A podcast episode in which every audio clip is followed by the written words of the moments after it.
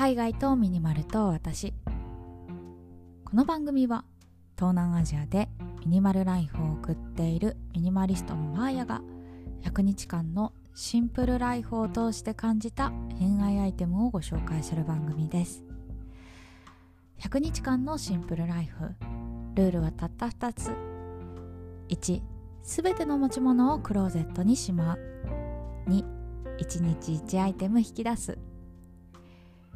このラジオが物で溢れている皆さんの日常のスパイスとなれば幸いです。はい今日は1月16日日曜日ということで2022年1月も半分過ぎましたね。早いな本当にこうやってあっという間にねあもう12月じゃんみたいになるんだろうなと思うと本当にゾッとする。まあ一日一日をね噛みしめて特に土日はもっと噛みしめて生きていきたいなと思う今日この頃でございます。はいということで今日は95日目ですね。えー、ロンティーの話をしたいなと思ってます。もう私ねこのラジオで何回ユニクロの話するんだよっていうぐらい ユニクロの洋服が大好きなんですけどちょっとねその中でも今日はあの私のねワードローブの中では欠かせないアイテムがあるのでちょっとその話をしたいと思ってます。そしてですねはい。ベトナムもとうとう冬が突入してきたので久しぶりに私のワードローブの話をしたいと思います。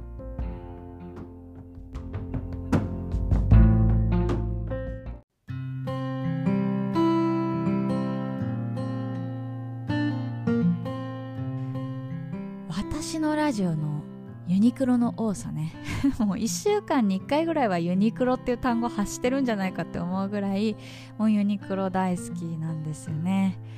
まあ1個補足しておくとあのベトナムの洋服私あんまり好きじゃないんです。あのベトナム人ねスタイルがいい方が本当に多くて、まあ、身長も1 6 0センチちょいあって細身みたいな。だから洋服もね結構レディースになるとタイトめなものが多くて本当にピタッとしたワンピースとか膝上のミニスカートとかあとはなんかゴリゴリに花が入ったブラウスとかね。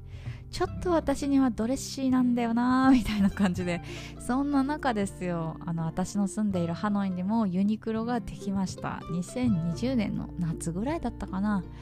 私ね2020年の1月に来たんで、半年ぐらいユニクロのない生活してたんですけどもうユニクロができた時の感動ね。いやもう本当にねちょっと嬉しすぎて涙が出た。日本にいたらさ当たり前じゃないですか。まああの地域にねユニクロないよって方でもオンラインで注文できますよね。でも海外に行くとやっぱりユニクロのない国だってあるしあっても高いみたいなねそういう国も多いと思うんですよ。そんな中ねベトナムは、まあ、ユニクロの場合工場がベトナムにあったりするんでメイドインベトナムの場合とかもあってねそんなに高くない。あの日本よりまあ1.1掛けぐらいかな。まあ物によっては高いかもしれないけど。そうそう。だからそんなにねなんかうって思うほど高くないので結構買いやすいなと思って。で今日ご紹介するのがですねあのユニクロ U の長袖クルーネック T シャツ黒ですね。私もこの商品大好きすぎてほんと3年前ぐらいから着てます。私の場合1年で着倒しちゃうんで正確に言うと毎年リピートして今年で3回目みたいなそんな感じですね。でこの商品ねユニクロのメンズサイズなんですよ。で私ね身長が1 5 3センチと割と小柄なのと体型的に言うとちょっと細身な方なんですね。それでも、まあ、メンズの S サイズで十分かなと思ってます。あのねサイズ感的に言うと多分ね身幅が広めに作られてるんですよ。男性が着る用っていうのもあるんですけど。だから女性が着ると、まあ、肩が落ちてねそのドロップショルダーみたいな感じで着れるんで、まあ、カジュアルな洋服が好きな方にはおすすめかなと思ってます。でやっぱねユニクロの商品って本当に優秀だなと思っててあのまずこのねあの長袖クルーネック T シャツの話で言うと生地がね程よく厚いんですよ。だから透けにくいしあの程よく張り感があって綺麗に見えます。私の場合黒を選んでるんで透けませんね。で白を選んでも私ちょっと着たことないから分かんないけど生地感的に言うと多分中に黒いインナーとか着てても色移りしないと思います。であとはねやっぱ着心地が最高なんですよね。やっぱ綿素材だからこのクルネック T シャツ。だからねリラックスできるしあのリモートワークとかマジでおすすめですね。あの首元とかもあの丸丸襟っていうのかな？そう詰まっているからあのカジュアルすぎないのであの本当にね、まあ、対面で会う時はもしかしたら上にジャケット着た方がいいかもしれないけどオンラインのミーティングぐらいだったら全然いけるなと思ってます。であとはねやっぱ安いし手放しやすいっていうところですね。もう値段はね言わずもがなですよ。でその上ユニクロってあのリサイクルボックスあるじゃないですか。だからやっぱりね私みたいにこうワンシーズンで着倒しちゃうぜみたいな人でも、まあ、そのリサイクルボックスに入れればまあ簡単に捨てるっていう感じではないので結構ねその入れ替えがしやすいなと思っているのが私のユニクロ愛でございます。でそんなこんなですよ。はい。ちょっと話長くなっちゃったけどまあ私のね冬のワードルーブを今日は紹介したいなと思ってます。私ね今見返したらめちゃくちゃ少なかったです。私のねえっとラインナップで言うとトップスは5枚です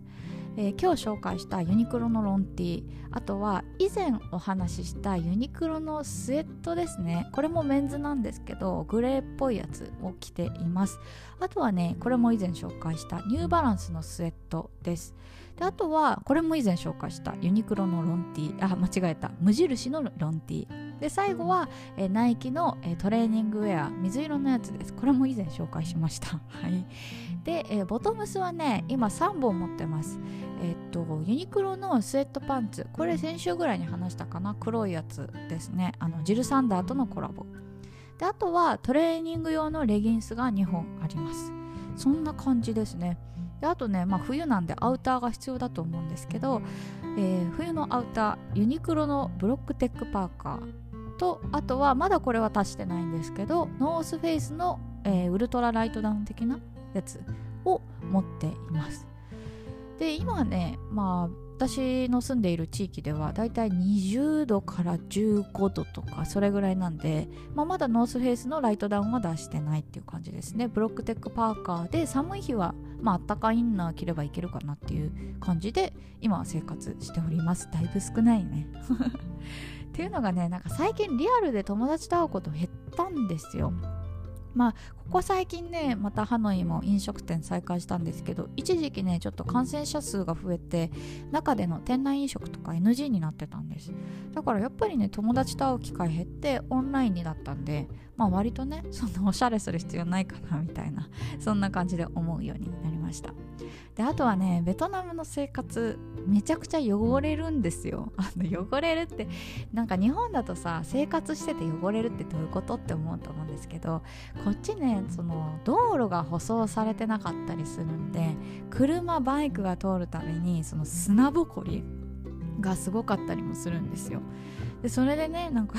黒い洋服気づいたら真っ白みたいななんかスニーカーとかも一瞬で汚れるみたいなことが結構あります。だからやっぱりねいい生地いい洋服みたいなのでも頻繁に洗濯しなきゃいけないのでそれを考えるとねやっぱユニクロっていう程よいね本当にありがたい あのブランドがあるのでそこでお世話になることが多いかな。うんそんな感じですね。で最後にね、まあ、ベトナムの冬は寒くないのっていう。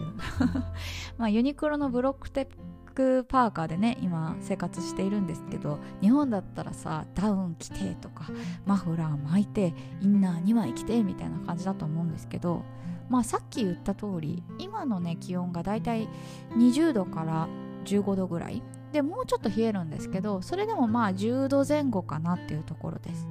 でまあ私の住んでいる地域はあの湖沿いなんで風が吹くと体感は結構寒いんですけど実は私ね去年もこのスタイルで乗り切りました。あのユニクロのブロックテックパーカーと、えー、ノースフェイスのライトダウン。で、まあ、寒い日はあのあったかいインナー着るみたいな。それでね乗り切れたので今年もいけるんじゃないかななんて思ってます。まあ、実はね日本に帰ると私あのバブアーのジャケットを持っているので 一応冬の装備は持っているんですけれどもベトナムではそこまで寒くならないかな、うん、雪も降ることないしね。なんかそんな感じでだいぶミニマルな生活をしております。皆さんの冬のワードローブはどんな感じなんでしょうか？ぜひ教えていただけると嬉しいです。ということで最後まで聞いていただいてありがとうございました。明日は何を話そうかな？